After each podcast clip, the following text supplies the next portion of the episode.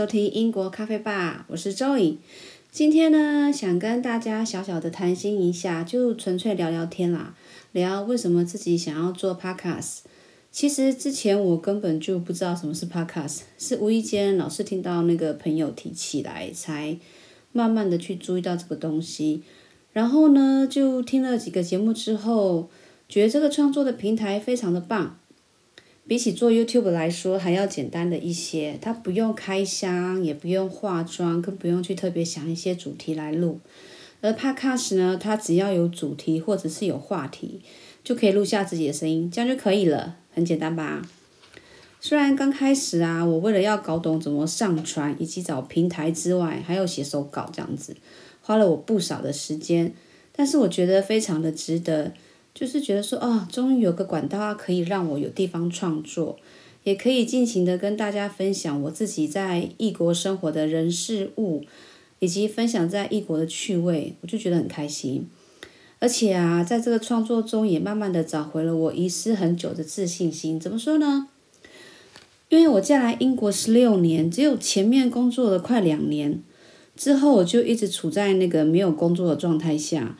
因为有几年啊，老公被外派到别的国家，所以我也跟着他去。嗯，后来啊，回到英国之后，就开始专心的做试管，然后生小孩、带小孩等这样子，就这样在家做起了全职的家庭主妇，没有自己的另外一片天空，开始慢慢的就会觉得跟那个外面的世界隔离。那时候内心其实挺敏感的，也很脆弱。会一直对自己感到怀疑，也觉得嗯自己好像很没有价值，然后也常常想起之前在台湾工作时的情景。那时候的我好像比较活得比较自信，工作虽累，但是心里是充实的。反观现在，常常会有人跟我说：“哦，我好羡慕你哦，不用工作，只要在家带小孩就好。”其其实听到后，心里非常的不爽，然后也会觉得很难过。但是我又不能说什么，因为我讲，人家可能也会觉得很不爽吧。我只能说，嗯，立场不同，看法也就不同。还好我有个时常会开导我的老公，他也常常会鼓励我去做一些让我自己开心的事情。然后我知道，其实我还蛮幸运的，遇到一个很体贴以及非常支持我的老公。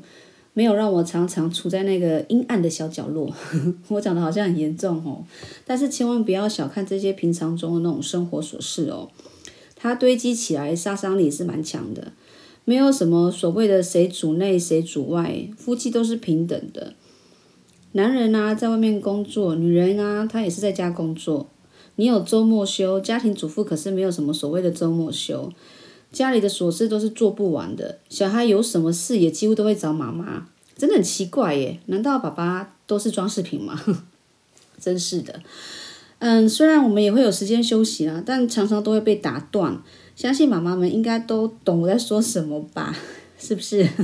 好啦，这个这个是题外话，再继续讲下去的话，可能会讲个几天几夜吧。这样。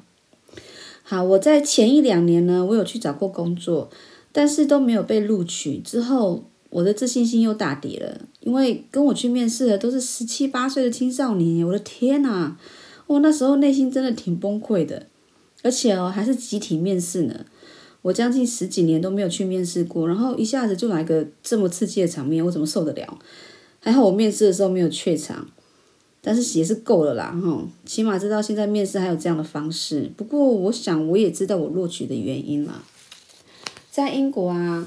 他们宁愿用青少年，也不太想用我们这些中年人。啊，我是中年人呢。好，然后因为在英国呢，时薪它有分年龄，所以越年轻的哈，他时薪支付的越少，所以争不过年轻人啊。我也是输给年纪了，真的，年纪到了要服老。那但是呢，我也没有因此失失去信心，只是一时的有点落寞而已。再说了，我老公平时要去外地上班啊，就周末会在家，所以。我在家就是主要照顾者，还要接送小孩上下课，只有白天短短的几个小时有空之外，其他时间就没了。所以相对的，我能找的工作非常有限。再来，因为疫情的关系，工作现在也很难找，才想到说啊，那自己来开开个节目试试看。毕竟我现在能做的不多嘛。相信很多家庭主妇都很想到，都很想找到自己事业的第二春，所以我很努力的让自己找出路。虽然我是刚开始起步，但是每次看到有人下载我的节目的时候，哦，我就好开心哦，那表示是有人在听我说话的耶。而且啊，这些都是会让我有继续下去的动力。当然了，还有家人跟朋友们的鼓励。以及现在正在收听的你们，真的很感谢有你们的收听，我也会继续努力的。所以喜欢的听众们要持续关注我哦。今天的小小聊天就聊到这里喽，OK，我们下期再见，拜拜。